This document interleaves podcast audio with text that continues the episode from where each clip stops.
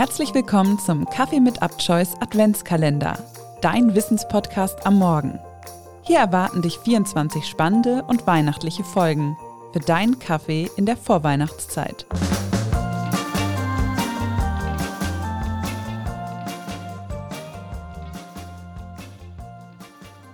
Von funkelnden Lichtern über den verlockenden Duft von Glühwein bis hin zu kunsthandwerklichen Schätzen.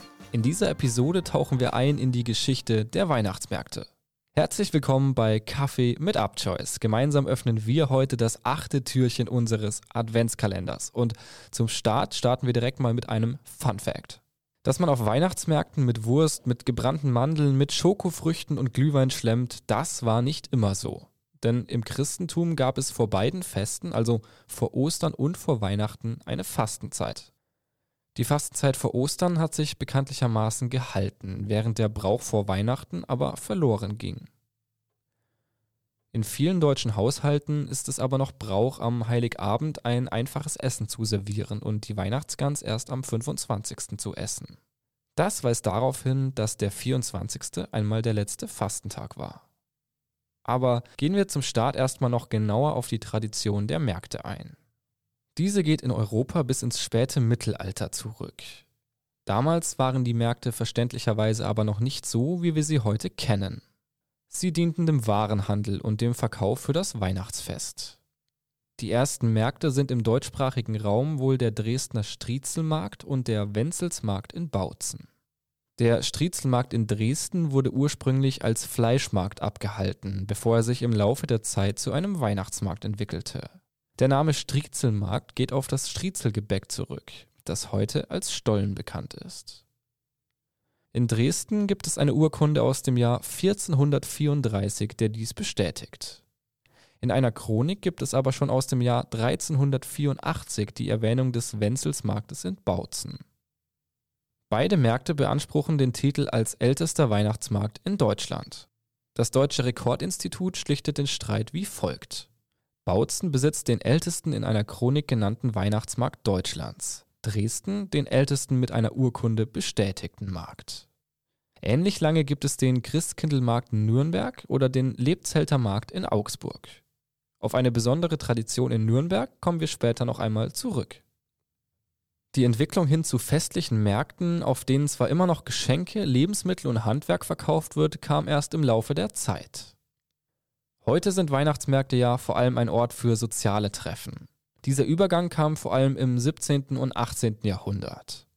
Das hängt damit zusammen, dass sich auch die Bedeutung des Weihnachtsfests insgesamt wandelte. Weg vom rein religiösen hin zu einem familiären Fest. In dieser Zeit entstand übrigens auch der Brauch, Weihnachtskrippen aufzustellen. Die ersten Krippen kamen im 17. Jahrhundert aus Italien. Im 19. Jahrhundert erlebten die Weihnachtsmärkte einen weiteren Wandel. Mit der Industrialisierung und dem Aufkommen von Weihnachtsbräuchen wurde die festliche Atmosphäre auf den Märkten verstärkt. Beleuchtungen, Weihnachtsbäume und festliche Dekorationen wurden zu integralen Bestandteilen der Weihnachtsmärkte. Und auch außerhalb von Deutschland verbreiteten sich Weihnachtsmärkte im 19. Jahrhundert. Besonders beliebt sind zum Beispiel in den USA die German Christmas Markets, auf denen es deutsche Klassiker wie Bratwurst, Lebkuchen und Zuckerwatte gibt. Als sich ab etwa 1920 die Kaufhäuser in Deutschland etablieren, hat auch das Auswirkungen auf die Märkte. Viele Waren gibt es in den Kaufhäusern nun günstiger und sie verschwinden von den Märkten. Dort setzt sich nun der Trend hin zu mehr Entertainment durch. Es geht nun darum, die Weihnachtsmärkte mit Lichtern, Schmuck und Tannenbäumen attraktiver zu gestalten. Aus dieser Entwicklung entstehen nach dem Zweiten Weltkrieg dann die heutigen Weihnachtsmärkte. Nun möchte ich noch eine besonders schöne Tradition des Nürnberger Christkindlmarktes vorstellen.